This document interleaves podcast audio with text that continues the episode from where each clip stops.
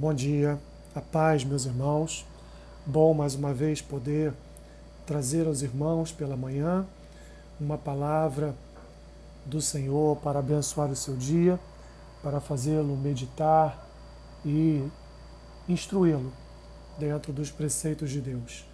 Hoje no Café com Bíblia, separe desde já o seu café de um lado e a Bíblia do outro e abra em Colossenses capítulo 3 o versículo ao versículo 12, que diz assim: Revesti-vos, pois, como eleitos de Deus, santos e amados, de ternos afetos de misericórdia, de bondade, de humildade, de mansidão, de longanimidade.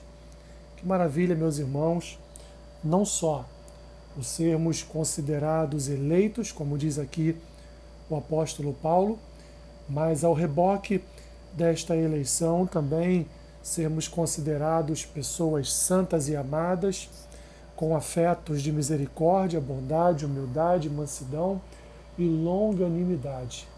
Meus irmãos, não basta apenas fazermos parte, parte da membresia de uma igreja, não basta apenas frequentarmos os cultos, não basta apenas sermos é, leitores afincos da palavra de Deus, verdadeiros teóricos ou até mesmo teólogos da palavra do Senhor.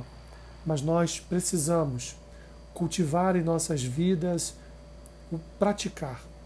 E o que Paulo está dizendo aqui para os Colossenses é: depois da sua união com Cristo, depois da sua obediência à palavra do Senhor, é, depois de receber a Cristo como seu Senhor e Salvador dentro do processo de eleição do Senhor, os amados irmãos também precisavam cultivar em seus corações certas virtudes espirituais.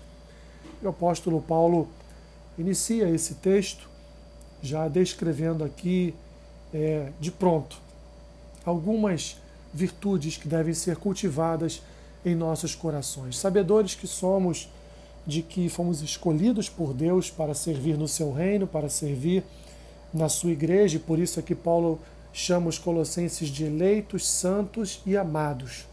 E agora então Paulo vai dizer: vocês que são eleitos, santos e amados, vocês devem nutrir no coração de vocês ternos afetos de misericórdia, da mesma forma que Cristo, o Senhor, teve misericórdia de todos nós ao entregar-se na cruz do Calvário para ali então ministrar sobre as nossas vidas a reconciliação com o Pai e o consequente perdão dos nossos pecados, nós também, meus irmãos, devemos agir com misericórdia. A nossa vida deve ser uma vida cheia da graça do Senhor Jesus, não olhando para os nossos irmãos com olhos de justiça, com olhos de juízo, com olhos de julgamento ou com olhos de murmuradores ou de apontadores de pecados, mas devemos olhar, meus irmãos, para os nossos irmãos com olhos de misericórdia, afeta os olhos de misericórdia, compreendendo que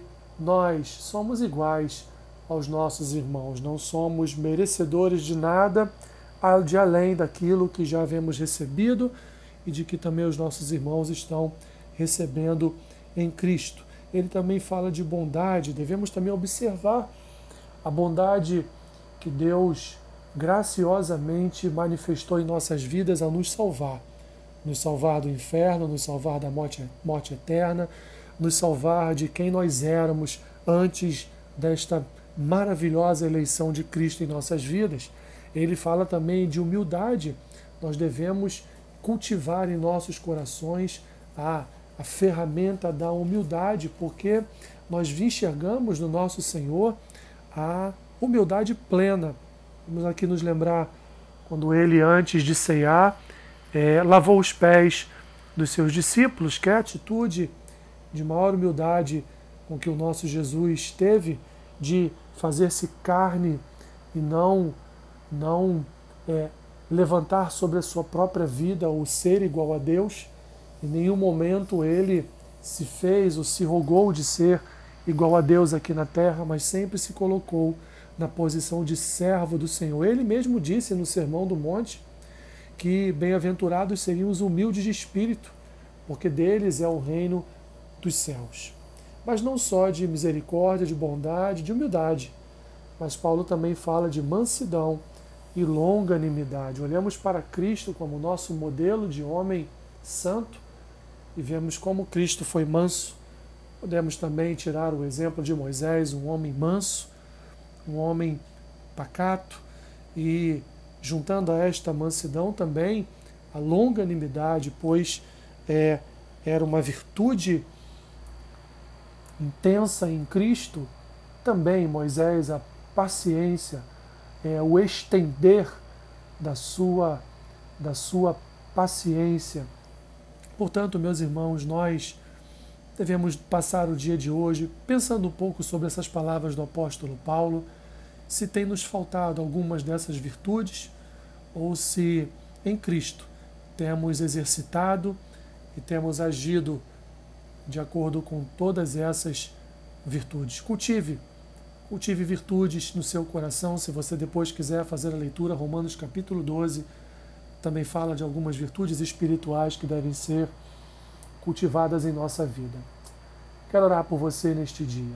Senhor, graças te damos, ó Pai, porque sabemos que nada, nada, absolutamente nada, é promovido pelos nossos corações. Aliás, só o mal, só o pecado. Por isso precisamos, precisamos do teu espírito, precisamos do convencimento através da tua palavra, para andarmos contigo, cultivando diariamente essas virtudes, Senhor, de um homem e de uma mulher eleitos de Deus. Nos ajude, aqueles irmãos que têm mais dificuldade, Senhor, em serem longânimos, em serem mansos. Senhor, teu espírito, teu espírito pode tocar no coração destes irmãos e transformar as suas vidas de modo que venha surpreender cada um deles. Abençoe a tua igreja neste dia, abençoe o teu povo neste dia, os eleitos, aqueles que foram escolhidos por ti para manifestar a tua maravilhosa graça. Abençoe o teu povo, Senhor, é o que eu te peço.